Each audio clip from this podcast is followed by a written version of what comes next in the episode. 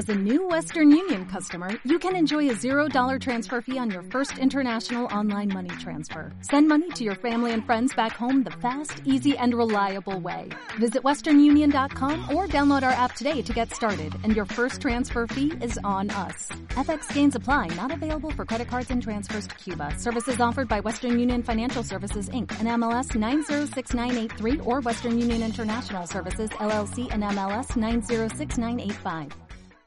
Oigo a Dios decir, sé valiente, basado en Josué capítulo 1, versículo 9, donde dice, ¿no te lo he ordenado yo? Sé fuerte y valiente, no temas ni te acobardes, porque el, el Señor tu Dios estará contigo donde quiera que vayas. En el primer mensaje estuvimos hablando de por qué el Señor nos dice, sé valiente en este momento, en este momento de nuestra vida, en este momento de, la historia en concreto, por qué el Señor trae este mensaje, sé valiente. También cómo el Señor eh, nos, nos decía, cómo Él nos quiere dar esa valentía, cómo quiere producir en nosotros esa valentía. Y nos hemos dejado para hoy una tercera pregunta que sería, ¿para qué? ¿Para qué Él quiere que seamos valientes? Amén.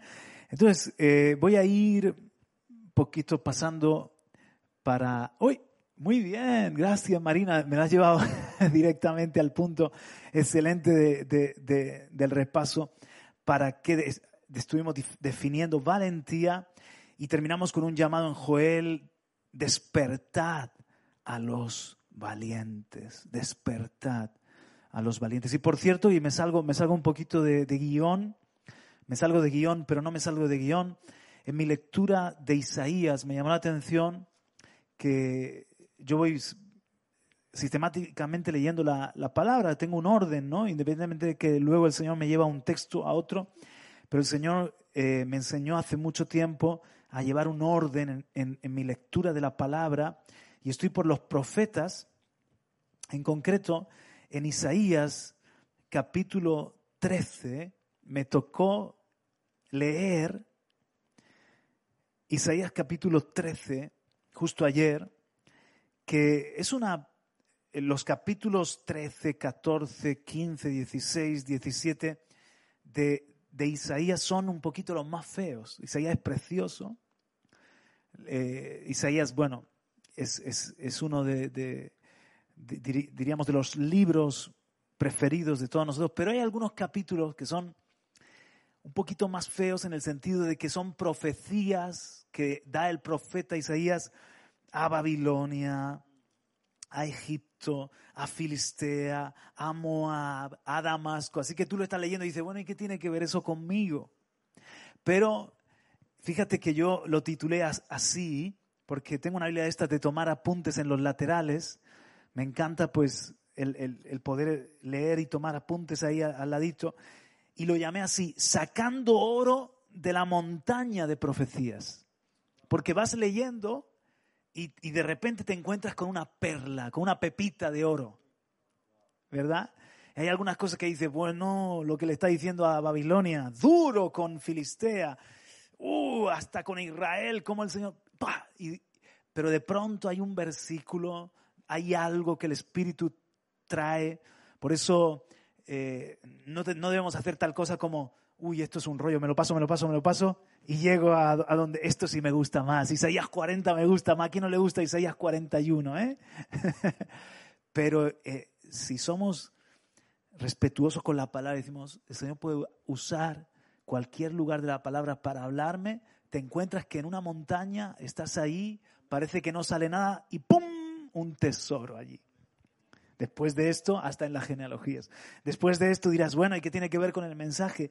Pues es que estaba viendo unos juicios a Babilonia y de pronto en el versículo 3 dice, yo mandé a mis consagrados, asimismo llamé a mis valientes para mi ira, a los que se alegran con mi gloria.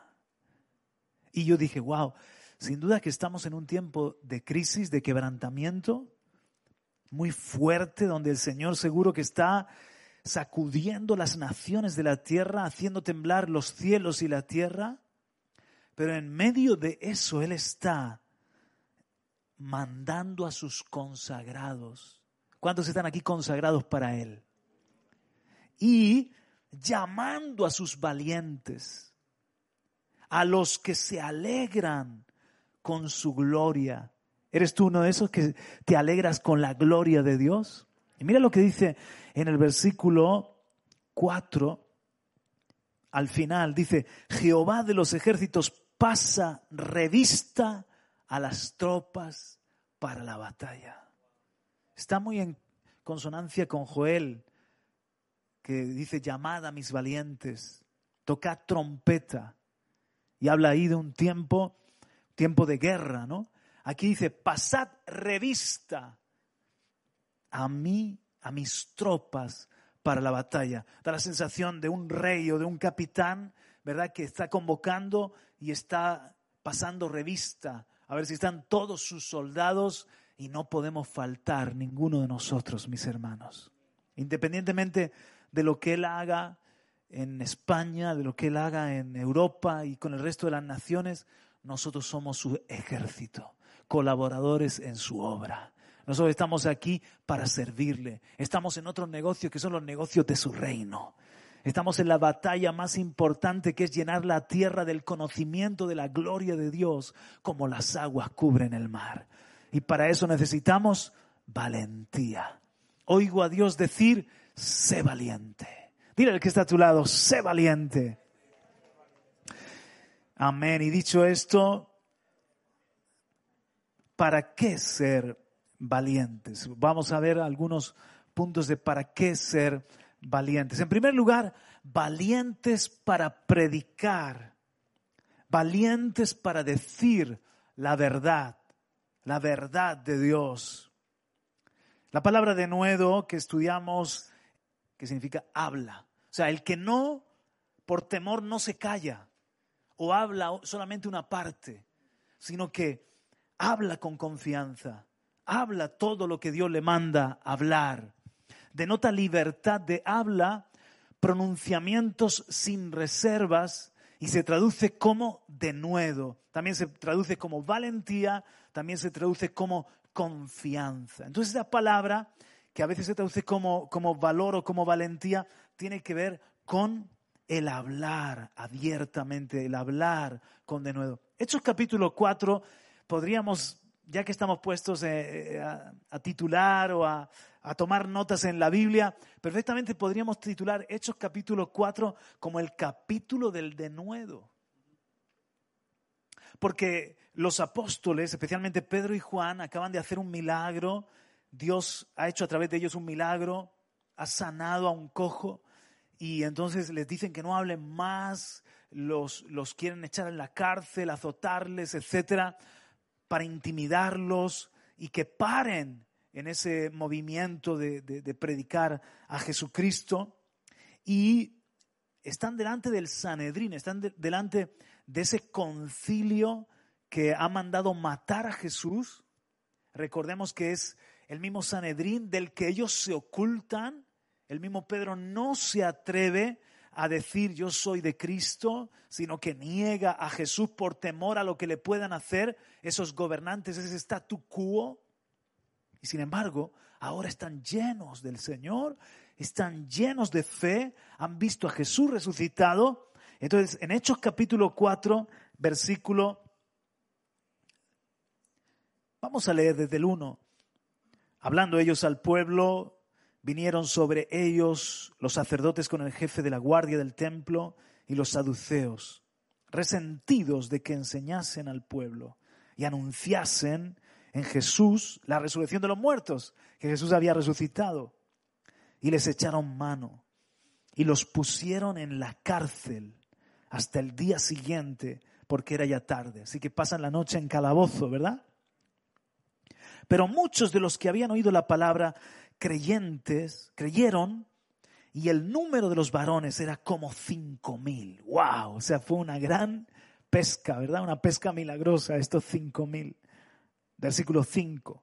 Aconteció al día siguiente que se reunieron en Jerusalén los gobernantes, los ancianos y los escribas. Ahí está el Sanedrín, el concilio, el sumo sacerdote Anás y Caifás y Juan y Alejandro y todos los que eran de la familia de los sumos sacerdotes. Ahí estaba, como diríamos en, términos militares, la plana mayor. Versículo 7. Y poniéndoles en medio, les preguntaron, ¿con qué potestad o en qué nombre habéis hecho vosotros esto?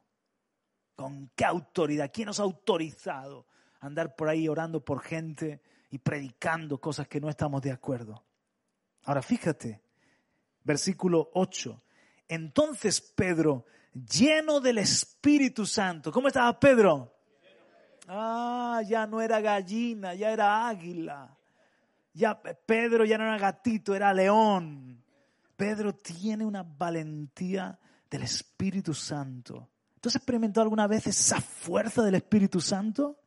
Ese valor para pararte, para confrontar a alguien que quizás nunca te has atrevido a decirle una verdad y dices, hasta aquí hemos llegado y te lo voy a decir con respeto, pero te voy a decir con autoridad. Sientes una confianza, o para hablar a alguien, estás cansado de escuchar ahí, ahí un compañero, me cago en, que está todo el rato, me cago en, me cago en, y dices, párate un momento. Y sientes una confianza, un respeto con mi padre, que yo no hago cosas feas con el tuyo. Hablarle a alguien, ¿verdad? Lleno del Espíritu Santo, sientes uh, ese respaldo de Dios. ¿Lo has experimentado? Pedro, lleno del Espíritu Santo, les dijo, gobernantes del pueblo y ancianos de Israel, puesto que hoy se nos interroga acerca del beneficio hecho a un hombre enfermo, de qué manera éste haya sido sanado, sea notorio a todos vosotros y a todo el pueblo de Israel que en el nombre de Jesucristo de Nazaret, a quien vosotros crucificasteis y a quien Dios resucitó de los muertos por él, este hombre está en vuestra presencia sano. Este Jesús es la piedra reprobada por vosotros, los edificadores, la cual ha venido a ser cabeza del ángulo. Y en ningún otro hay salvación, porque no hay otro nombre bajo el cielo dado a los hombres en que podamos ser salvos. Entonces, viendo el denuedo de Pedro, ¿qué es lo que vieron? Ahí está, parresia, la valentía el denuedo, la confianza. Viendo el denuedo de Pedro y de Juan y sabiendo que eran hombres sin letras y del vulgo, se maravillaban y les reconocían que habían estado con Jesús. Aleluya.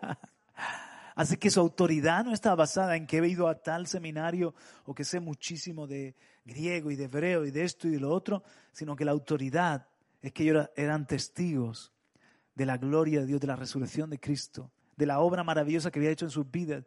Y llenos del Espíritu Santo, hablaron que en ningún otro nombre hay salvación. Y tú puedes y yo puedo también dar el mismo testimonio tenemos esa autorización de parte de Dios para ser mensajeros a nuestros familiares, a nuestros vecinos y al mundo, a, nuestra querida España, que Jesucristo, Él es el Salvador del mundo. Él es la respuesta para todos los hombres. Aleluya. En la Biblia de las Américas, donde dice de nuevo, dice, dándose cuenta de que eran hombres sin letras y sin preparación, se maravillaban. Dice, al ver la confianza, la palabra de nuevo se traduce aquí como confianza de Pedro y de Juan. Seguimos leyendo 14. Y viendo al hombre que había sido sanado, que estaba en pie con ellos, no podían decir nada en contra. Esto también lo necesitamos. Milagros, evidencias, ¿Verdad que sí? Yo no sé mucho de teología, pero sí sé una cosa, que antes era ciego y ahora veo. que estaba cojo y ahora ando. Eso, atrevámonos, ¿verdad? A, pedir al Señor que alguien se levante de la silla de ruedas, porque esos milagros hacen enmudecer a los hombres. Decían, Es que aquí está la evidencia de que ese nombre es un nombre que tiene poder. ¿En qué nombre habéis levantado este hombre cojo que pedía limosna en la puerta del templo? No en el nombre de Pedro ni en el nombre de Juan, en el nombre de Jesús. No tenemos plata ni oro, pero ese nombre tenemos. Y el Señor sigue haciendo milagros en medio nuestro. El otro día estaba yo visitando una parejita de aquí, de la congregación. Dios hace a veces milagros y no los contamos, ¿no? Y ella testificaba, ella eh, comenta que ya tiempo, llevaba meses con un eh, dolor, un, un, dolor lumbar, lumbal, ¿cómo se dice? bueno, no importa, un dolor en la espalda que se le bajaba para la pierna, ¿verdad? Y que la única, ya habían tratado fisioterapia, medicinas, antiinflamatorios, y ya lo que quedaba era la infiltrar pinchazos para rebajar el dolor, ni siquiera eh, masajes ni, nada de esto. O sea que pronto tenía que ir, había ido por la, sanidad pública, por la sanidad privada, y ya le tocaba ir a, a, que le pinchasen, a que le infiltrasen. Pero uno de estos días que estamos en la reunión y que nosotros decimos, pon la mano, hay un momento de unción, hay un momento de presencia de Dios, decimos, pon la mano allí donde tienes un, un dolor o una enfermedad ella con fe puso su mano ahí donde tenía esos problemas de salud, ¿no? Y oró con fe. Entonces, uno de estos días cae en la cuenta de que había pasado a lo mejor unos pocos días de, ese, de esa reunión, de ese domingo, y cae en la cuenta de que ya no le duele.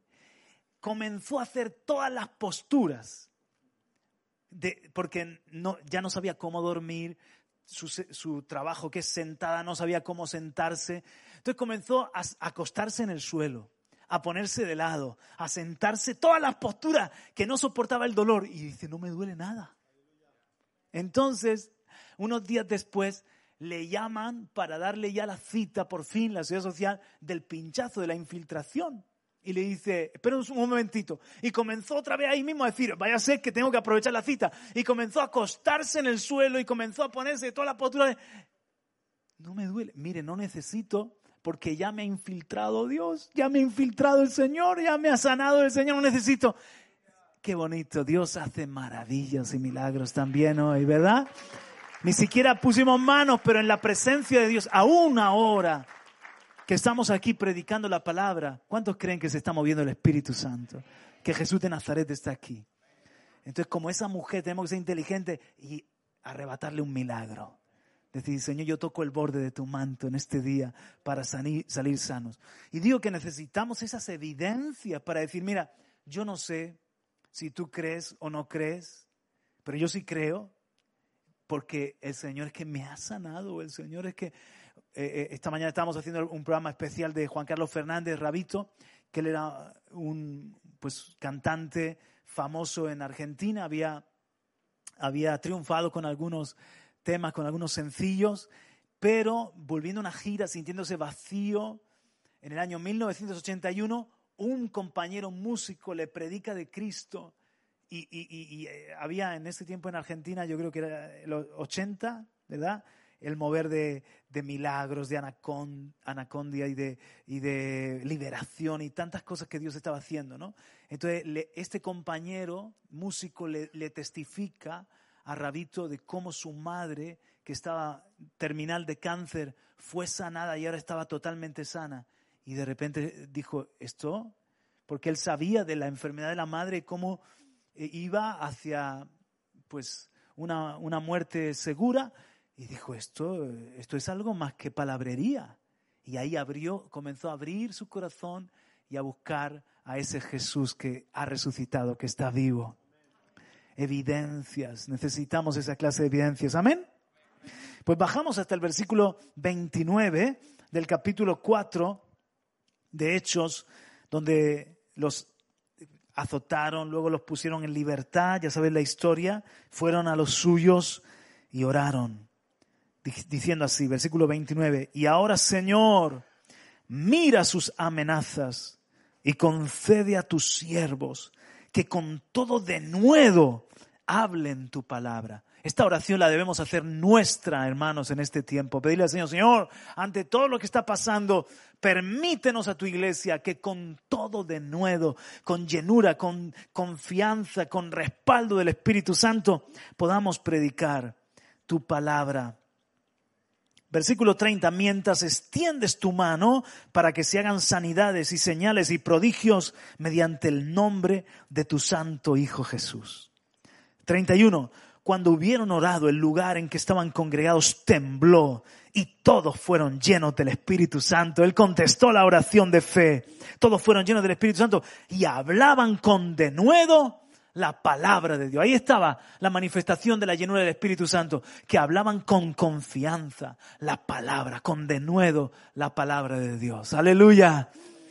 Y también tenía otro texto relacionado con esto mismo, es Efesios capítulo 6, si lo quieres buscar conmigo, Efesios capítulo 6, Pablo, me encanta la humildad de Pablo, que pide oración, él como apóstol le dice a la iglesia de Efesios que oren por él. Versículo 19. Voy a empezar en el 18. Efesios 6, 18. Dice, orando en todo tiempo, con toda oración y súplica en el Espíritu, y velando en ello con toda perseverancia y súplica por todos los santos y por mí. Ahí, ahí, ahí está pidiendo Pablo que oren por él y por mí, a fin de que al abrir mi boca me sea dada palabra para dar a conocer con denuedo el misterio del Evangelio, por el cual soy embajador en cadena, que con denuedo hable de él como debo hablar. Pablo tenía muy claro que no es solo tener el mensaje, es tener el poder para predicar el mensaje. Y nosotros los pastores os pedimos encarecidamente, todos los que tenemos el deber de, llevar la palabra públicamente, por favor, orad por nosotros. Primero para que nos sea dada palabra. Y en segundo lugar, para que cuando hablemos, que hablemos con denuedo, que hablemos con confianza. No como, como pidiendo perdón porque traemos un mensaje que parece revolucionario en este tiempo. Decía un pastor, estaba leyendo un artículo de un pastor que, que decía, ahora voy a predicar a la iglesia y tengo que tener cuidado al hablar acerca de la fidelidad en matrimonio porque hay mucha gente que está divorciada. Tengo que tener cuidado a la hora de hablar acerca de la pereza, porque hay mucha gente, y, ser mal trabajador, porque hay mucha gente que vive de las paguicas del gobierno. Tengo que tener cuidado de hablar de la identidad sexual para que no se me ofendan los homosexuales, bisexuales y, transexuales y, todo el graderío. Tengo que tener cuidado para no predicar eh, acerca de, firmemente acerca de ciertas verdades para que la gente no se vaya enfadada. Entonces acabo tocando temas políticamente correctos. Hermano, predica la palabra de Dios. La palabra convierte el alma. Nosotros no convertimos la Biblia a nuestra mente del siglo XXI. Nuestra mente del siglo XXI la convertimos a la palabra de Dios. Amén. Y la predicamos venga lo que venga y pase lo que pase. Aleluya. A un gobernador, a un parlamentario de Estados Unidos, le han puesto una demanda por atreverse a decir, ni más ni menos, que los hombres no pueden quedarse embarazados. Y le han puesto una demanda. ¿Cómo ofende así a las mujeres operadas que ahora son hombres y se pueden quedar embarazadas. Claro que los hombres pueden quedarse embarazados hoy en día. Pero si te puedes quedar embarazada, aunque te llamen Manolo, porque tienes dentro órganos femeninos, ¿no? Para ese milagro. Oh, qué milagro. Manolo se queda embarazado. No será Manuela. Entonces, lo han demandado, pues chicos, tendremos, tendremos con todo el respeto a las personas que tienen esa confusión, cuando tú vuelves a tu creador, Nuestro problema de identidad parte que nos hemos divorciado de nuestro Creador. Cuando tú vuelves al Padre, el Padre restaura tu dignidad, tu identidad y te da el sentido en la vida. Entonces lo que necesitamos es que las personas vuelvan al Padre, porque al volver al Padre descubres quién eres en Él y para qué estás aquí en la tierra. Vamos a seguir predicando el Evangelio, mis hermanos. La palabra de Dios. Qué bueno que la palabra nos corte, es una espada que nos corta. Entonces a veces es verdad que duele la palabra de Dios. A veces nos redarguye y te sientes un mal padre o un fatal esposo, ¿verdad? O un blandengue a la hora de, de testificar de Cristo. ¿Y qué vamos a hacer? Cambiar de iglesia, evidentemente. Buscar un predicador más moderno, quizás. No, Señor, porque son heridas que sanan porque necesitamos ser podados, limpiados para dar más fruto. Amén. Así que aquí estamos, Padre, sigue hablándonos tu verdad y sigue hablando al mundo tu verdad. Valientes de nuevo para hablar la palabra de Dios sin ofender. Eso, claro que no como dando bibliazos legalistas, religiosos, no se trata de eso. Porque una de las cosas más poderosas es el amor. El amor, está circulando el testimonio del el, mayor líder de, la iglesia satanista en Sudáfrica, que se ha convertido, y entonces lo ha, publicado el hombre con lágrimas, cómo se ha convertido, y, lo que dice es que, claro, por ser adorador de Satanás y, predicador de, imagínate, de las tinieblas, pues todos los cristianos lo tenían como un enemigo hasta que se cruzó con un cristiano que lo amó. Porque nuestra guerra no es contra carne y sangre. Hay que atar lo que está detrás de ese hombre cauterizándolo, ¿no? Para que por fin un día sea libre. Este cristiano lo amó. Y al amarlo sanó heridas de su corazón.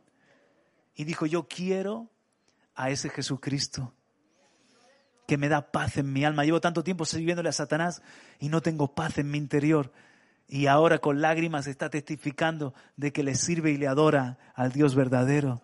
Ha dejado de adorar a Satanás. Qué poderoso es el amor. Amén. Entonces, vamos a amar a todos, pero vamos a amar y, al mismo tiempo a decir la, la palabra, la verdad, porque con misericordia y verdad se corrige el pecado. Valientes para qué, Señor? Valientes para grandes cosas esa imagen es la imagen de un zapatero que alguien dijo, ya, déjate tu sueño, zapatero, a tu zapato. Dijo, no soy ni zapatero, soy remendón. Me gano la vida remendando. Aprendí de zapatero. Me gano la vida remendando. Pero mi oficio no es ser zapatero. Él tenía detrás un mapa del mundo. Nos referimos a Guillermo Cari un mapa del mundo y tenía carga por tantos lugares donde no había llegado la luz del Evangelio como a Inglaterra sí había llegado. Y él se le llama padre de las misiones modernas, porque en aquel tiempo tuvo que luchar contra el, pensamiento conformista. Pero ¿qué se nos ha perdido en la, en la India, Guillermo? ¿Qué se nos ha perdido en China? ¿Qué se nos ha perdido en África? ¿Qué se nos ha perdido entre los esquimales? Ya Dios se encargará. No, no, no, Dios no se va a encargar. Jerusalén, Judea, Samaria, hasta lo último de la tierra. Debemos ir nosotros. Y él rompió de alguna forma ese pensamiento, eh, pues cómodo, gracias, conformista, y Dios lo usó. Él mismo fue como misionero y esta frase me encanta, es suya, una frase de 1792 de Guillermo Carey, esperad grandes cosas de Dios, emprended grandes cosas para Dios. Dios es grande y podemos esperar grandes cosas de Dios. Dios es todopoderoso y podemos emprender grandes cosas para Dios. Me llama la atención que en ese mismo año, en 1792, en plena revolución francesa, un asambleísta, G. J. Danton, dijo, audacia y más audacia y siempre audacia. Porque es verdad, para esa revolución, para establecer de alguna forma esos principios de igualdad, de libertad, de fraternidad y por fin acabar con ciertas élites o cierto clasismo, necesitaron audacia, necesitaron valentía también para transformaciones sociales, también para enfrentarnos con ciertos gigantes. Hay hermanos nuestros, por ejemplo, que están luchando aquí mismo en España contra la explotación sexual de mujeres. Están explicando cómo es una forma de esclavitud del siglo XXI y se encuentran con que hay un tipo de pensamiento que dice, bueno, eh, eh, dejémonos de historias y tienen que haber prostitutas para satisfacer ciertas necesidades. Pero ellos están diciendo, pero muchas de esas prostitutas no están ahí por voluntad propia, son esclavas sexuales y hay mafias detrás a las que se deben, que les obligan a estar vendiendo su cuerpo o están dentro de una problemática de alcoholismo o de drogadicción y tenemos que hacer algo y están allí eh, intentando que se reconozca este problema y que cambie el pensamiento. Y, así con tantas cosas, mis hermanos, que son batallas a veces que son batallas de, larga duración porque va contra la tradición o la forma mayoritaria de pensar y necesitamos audacia, necesitamos valentía. Claro que sí, para en educación, en economía, en política. Nos quejamos, nos quejamos, pero la verdad es que necesitamos gente en esas esferas que sea valiente para decir lo que piensa con la dignidad correcta, con la, con, sin, sin, esa ira, sin ese odio, porque un problema que tenemos en España es e, ese, espíritu de, enfrentamiento, ¿verdad? Ese espíritu fratricida, de, guerra los unos contra los otros, el Madrid contra el Barça, el, ¿verdad? La izquierda contra la derecha, eh, Cartagena contra Murcia, siempre estamos enfrentados a algo. Decía un pastor que, que me encanta oírlo porque eh, tiene una, una, lectura de la historia brillante, decía que eso está muy inculcado en el, en el ADN de España porque ¿qué nación ha tenido una, un enfrentamiento de ocho siglos? Como fue en, los tiempos de la reconquista, ¿verdad? Donde gente que, que, era española, que había nacido en esta tierra, sin embargo, estaban enfrentados, en este caso por religión, unos contra otros. Y así la historia de España la puedes ver en una clave de, de, ese estar en contra de alguien, enfrentado con alguien. Pero nosotros no tenemos que estar por, en contra o enfrentados con nadie, sino a favor de a favor de los principios, de los valores, a favor del bienestar, a favor de la infancia, a favor de, la familia, a favor. Pero saber mantener un amor, un respeto, etcétera. ¿Se me está entendiendo? Le estoy poniendo el balance, ¿verdad? Correcto. Ahora necesitamos ser valientes. Sin embargo, en el mismo año, 1792, hay otro soñador, hay otro valiente que él quiere hacer grandes cosas para Dios, que espera grandes cosas para Dios y que fue Guillermo Cares. Si estudias su biografía, verás cómo él va a la India y, y, comienza una obra que trajo un fruto impresionante. Ahora, algo quiero también explicar en esto de ser valientes para grandes cosas. Esto es una convicción mía, espero que tuya también. No se trata de grandes cosas para mí. No se trata de grandes cosas para, yo qué sé, mi empresa. No se trata de grandes cosas para mi iglesia ni siquiera. Sino grandes cosas, dijo Guillermo Cari, para Dios. Y ahí está el punto donde podemos ser ambiciosos correctamente. Esperando incluso el respaldo de Dios. El Señor se lo dijo a Baruch en un día, en un tiempo, en un momento en el que el Señor por Jeremías estaba profetizando el cautiverio, estaba profetizando que Jerusalén iba a ser devastada, que se iban al final a llevar cautivos a muchos a la tierra de los caldeos. Le trae este mensaje a Baruch. La palabra Baruch significa bendecido. Dile al que está a tu lado, ¿tú estás bendecido? ¿Sí o no? Bendecidos con toda bendición espiritual en los lugares celestiales en Cristo Jesús. Como decía nuestro hermano Juan Antonio de Sevilla, bendecido por los cuatro costados. Estamos nosotros. ¿Verdad? Era bendecido. Ahora, el Señor le dice, le habla este mensaje a Baruch. Así le dirás, ha dicho Jehová. He aquí que yo destruyo a los que edifiqué y arranco a los que planté. Se refiere a la misma nación de Israel que la iba a arrancar de la tierra prometida y a toda esta tierra. Todo iba, a ser, el Señor había advertido, pero ellos cada vez más duros, más, más en pecado. Al final hubo un punto de no retorno. La misericordia la agotaron y vino el castigo. Ese, ese versículo 4 nos habla de lo que venía. Y tú, Baruch, buscas para ti grandezas. No las busques. Porque aquí que yo traigo mal sobre toda carne, ha dicho Jehová, pero a ti te daré tu vida por botín en todos lugares a donde fuera. Está diciendo, Señor, mira la bendición que vas a tener es que te voy a salvar la vida. Pero por otra parte, para ti no busques grandezas. Entonces, mis hermanos, lo podéis ver conmigo, el problema es el para ti. No es que Baruch, no, no el problema no era que Baruch buscase grandes cosas porque nuestro Dios es grande.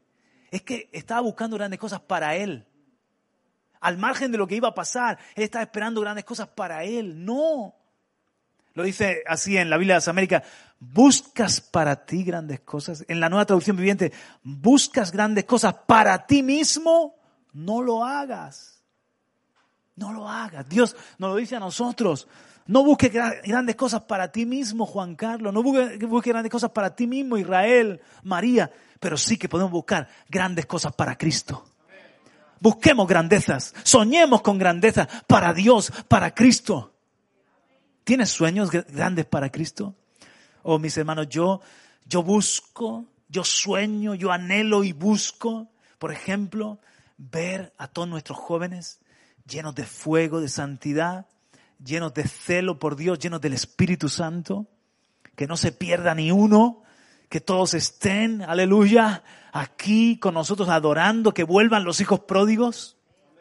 Sueño con que podamos ver multitudes convertirse en España porque Él tiene todavía mucho pueblo por salvar. Sueño con lo que acabamos de, explicar antes, con que haya maravillas que la misma prensa diga, ¿cómo explicamos que este muerto ha resucitado? ¿Cómo explicamos que este paralítico ya no es paralítico? Evidencias de, del obrar de Dios en España no es que no lo haya hecho hasta ahora, cuidado, que podríamos cansarnos aquí de contar grandes cosas que el Señor ha hecho en España, pero necesitamos que Él siga haciendo grandes cosas en nuestra tierra. Amén. Que haya un foco de un despertar, un despertar espiritual, que no sea como una espuma, un momento emocional y luego baja, sino algo estable, algo maduro, algo progresivo, viendo cómo cada vez se plantan más iglesias, cada vez se levantan más obreros Eh, qué bonito, Timoteo, gracias. Ahí. Pero fíjate que no estábamos todos los que somos de a los pies del rey. Muchos no vinieron. De aquí mismo, de la iglesia, muchos no vinieron. Y de, eh, Granada vino la mitad, de Huercalovera muchos faltaron, hasta de Lorca también. Si hubiésemos estado todos, se nos queda pequeño el, lugar ese, ¿no? Entonces, lo que pasa es que en nuestro caso hemos, hemos ido creciendo así, ¿no? Mandando obreros. Pero ahora estamos en un momento donde no tenemos obreros más. Hemos formado ya a, todos y ahora, ¿ahora qué? Yo quiero seguir enviando, ¿o no? Y también es que hay pastores que necesitan ayuda. Y yo, Señor, traer de fuera no voy a traer.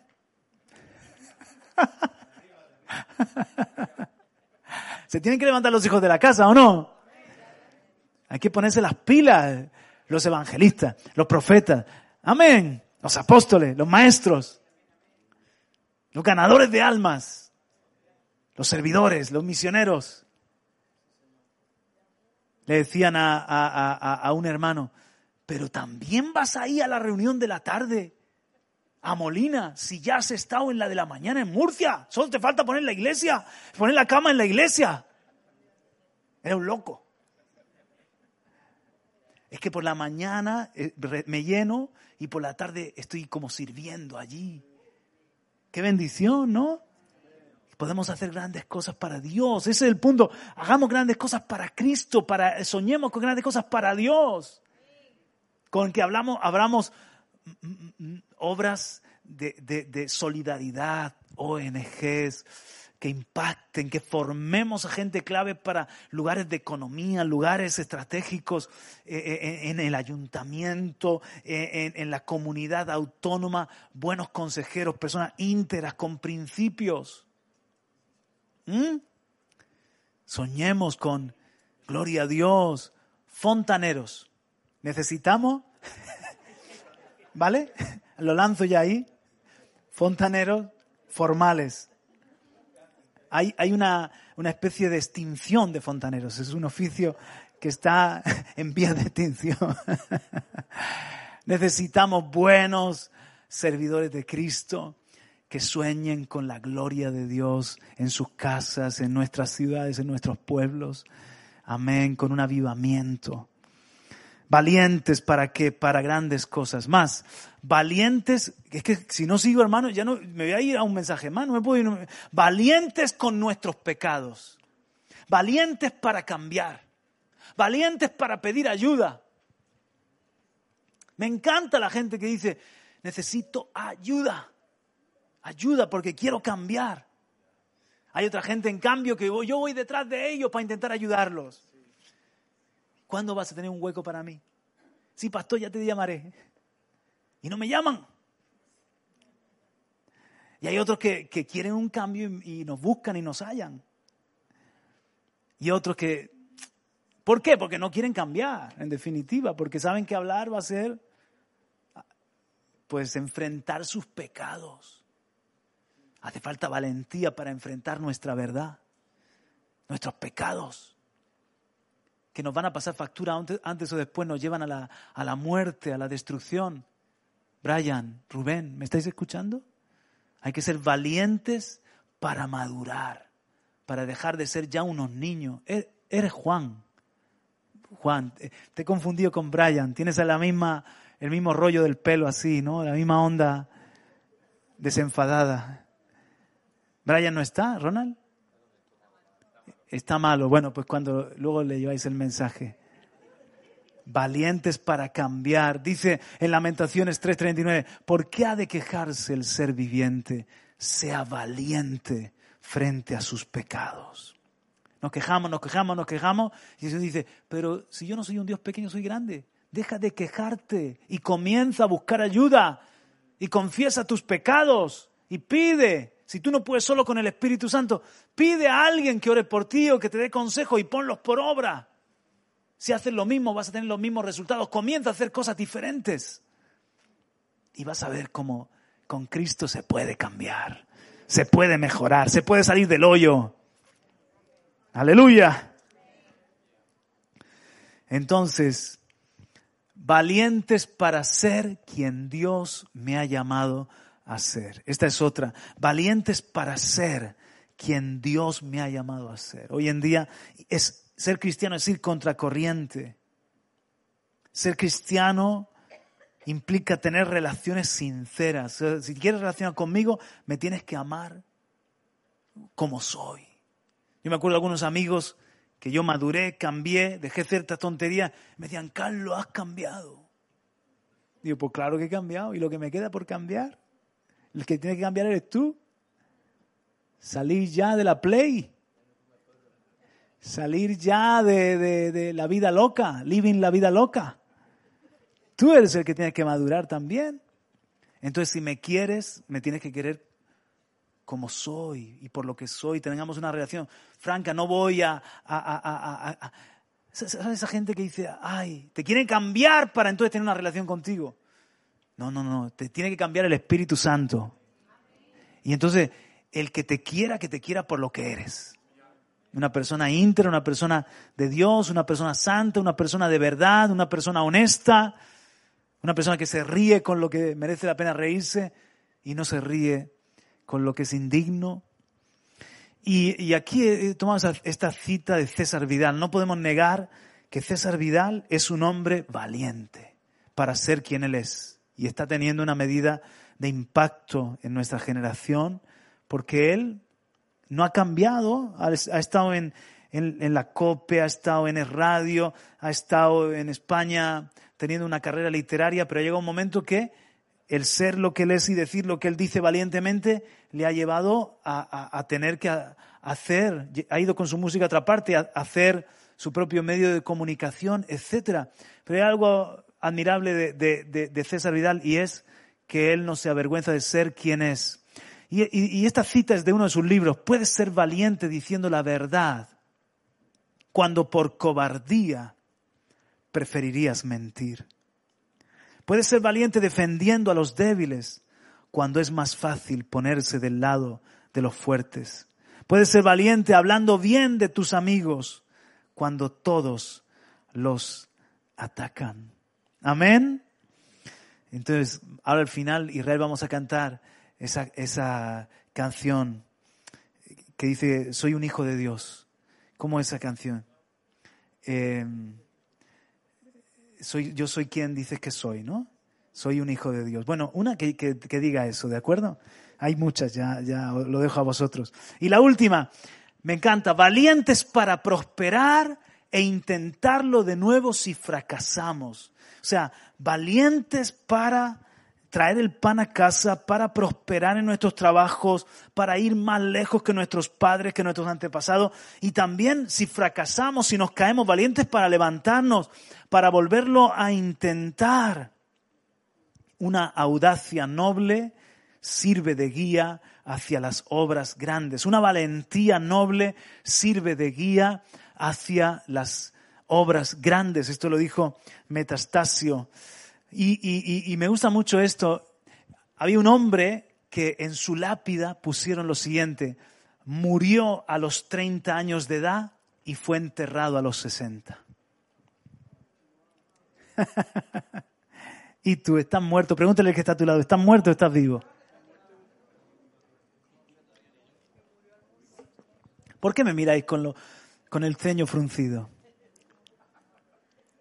Decía su lápida, murió a los 30 años, lo enterraron a los 60.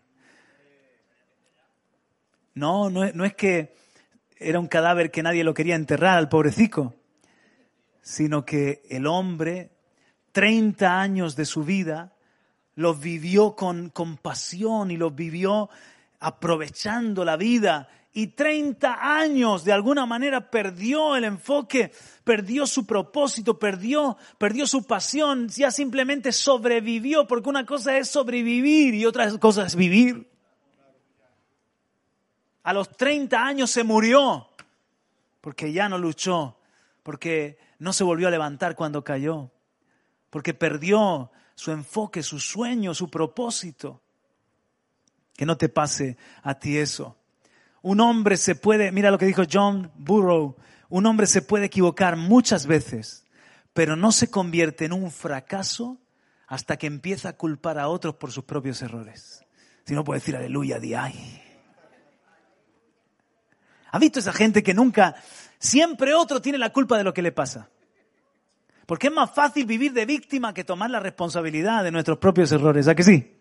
Y echarle la culpa, la culpa, la culpa fue de, de la chacha, del chachacha. Entonces hay gente que es una experta en responsabilizar a otros y eso es el fracaso.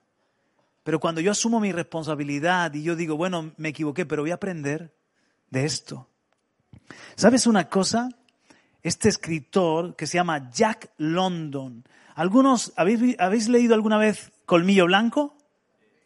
¿Habéis visto la película? Y esta última, me encanta, de Harrison Ford, ¿la habéis visto? Que se llama La llamada de lo salvaje. También buenísima. Os la recomiendo para el verano, ¿vale? Para ver una peli así chula con los hijos. Pues la escribió, son dos novelas de Jack London, un novelista que coleccionó las cartas de los rechazos de sus libros. Él mandaba sus manuscritos, ¿no? ¿Sabes cuántas veces le, rechazaron sus libros? 600 veces. 600 cartas coleccionó diciéndole, no, lo sentimos, pero no queremos publicarle, hasta que por, por primera vez publicó un cuento. Es un escritor estadounidense y después tenemos obras maravillosas de él, que es la, la llamada de los salvajes, Colmillo Blanco. Entonces, mis hermanos, ¿Eso qué quiere decir? ¿Qué, quiero transmitir? Sé valiente para levantarte de nuevo, para intentarlo otra vez, para luchar, para, para prosperar, para perseguir aquello que el Señor ha puesto en tu corazón. Alguien dijo esto, encuentra algo que te guste hacer tanto que lo haría gratis, con mucho gusto. Y si aprendes a hacerlo bien, algún día la gente querrá pagarte para que lo hagas. Encuentra algo que te guste hacer tanto que lo haría gratis con mucho gusto. Y si aprendes a hacerlo bien, algún día la gente querrá pagarte para que lo hagas. A veces las crisis son un cambio, las crisis son reinventarnos, las crisis son encontrar algo que sepamos hacer bien. Todos tenemos talentos, todos tenemos algo de Dios, algo único. Todos tenemos una riqueza descubrida ¿Descubierta o por descubrir?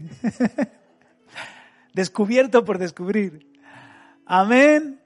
Entonces vamos a repasar. ¿Para qué ser valientes? Valientes para predicar o hablar de Cristo. Valientes para hacer grandes cosas para Dios.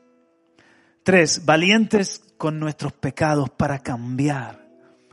Cuatro, valientes para ser quien Dios me ha llamado a ser y valientes para prosperar, para intentarlo de nuevo si fracasamos. Ponte en pie conmigo y vamos a pedirle al Espíritu Santo este denuedo, esta llenura, esta valentía. Vamos a decirle al Señor, Señor, dame valentía para vivir. Nada se ha escrito de los cobardes. Dame valentía para cumplir con mi propósito. Dame, Señor, grandes sueños, grandes cosas que hacer para ti como Guillermo Carey. Aleluya. Y con tu ayuda, Señor, por lo menos lo intentaré. Señor,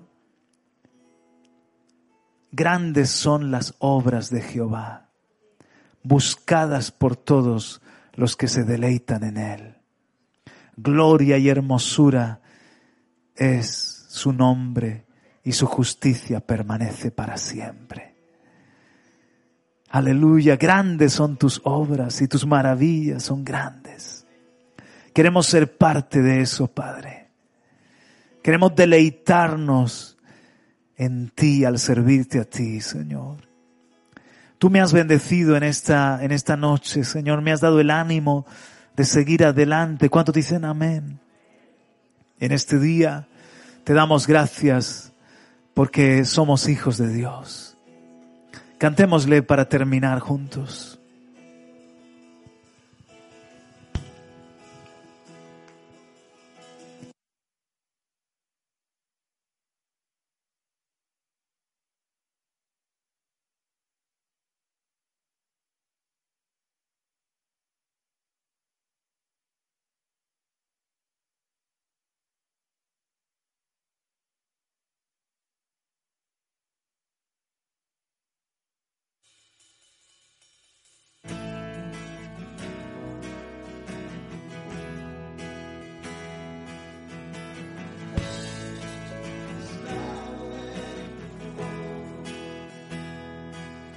Yo soy hijo de Dios.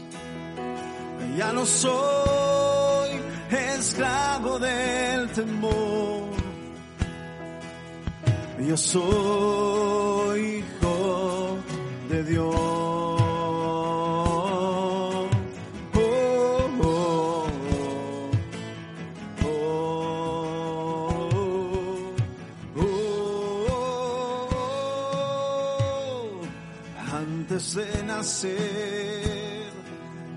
escogido fui tu gran amor. Volví a nacer, pertenezco a ti, tu sangre fluye en mí. Y ya no soy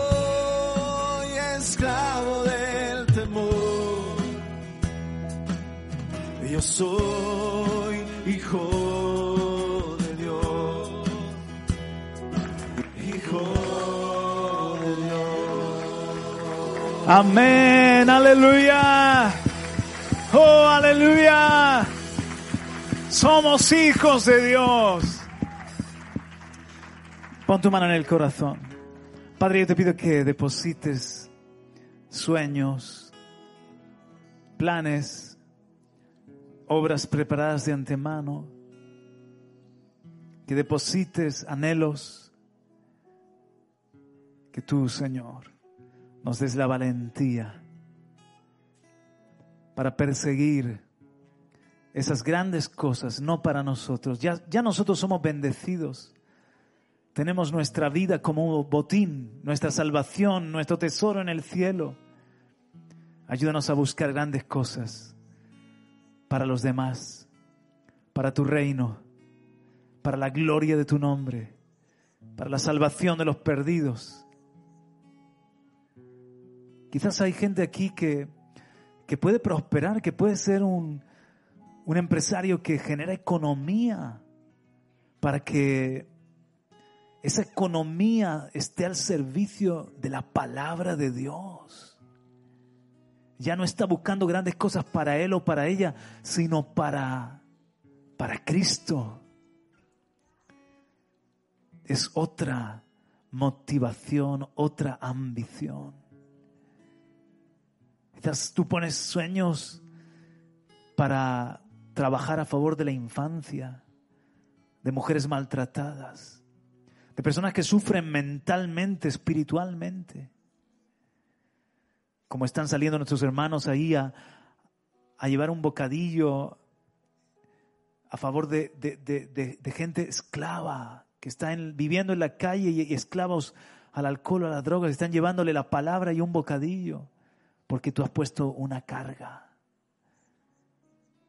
Señor, sigue depositando esos sueños grandes, como en Guillermo Carey. Necesitamos valientes que, estén dispuestos a pagar un precio por Cristo.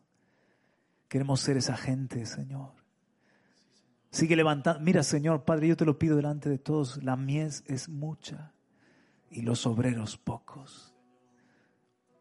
Oramos a ti. Rogamos al Señor de la mies que envíe obreros a su mies. Tú lo harás, Señor. Tú lo estás haciendo, Señor. Gracias, Señor. Bendecimos España. Creemos que tú vas a hacer una obra grande en España. En Europa todavía hay mucho por ver de tu gloria. Danos esa valentía de, de, pedir milagros, maravillas, prodigios, portentos, cosas nunca antes vistas que el lugar donde estamos reunidos tiemble y todos seamos llenos del Espíritu Santo. Aleluya. Y nos des de nuevo para hablar tu palabra. Gracias, Padre, por esto que estás haciendo, Señor. Por ser parte de lo que tú estás haciendo. Gracias por ser hijos de Dios. En el nombre de Jesús. Amén. Aleluya.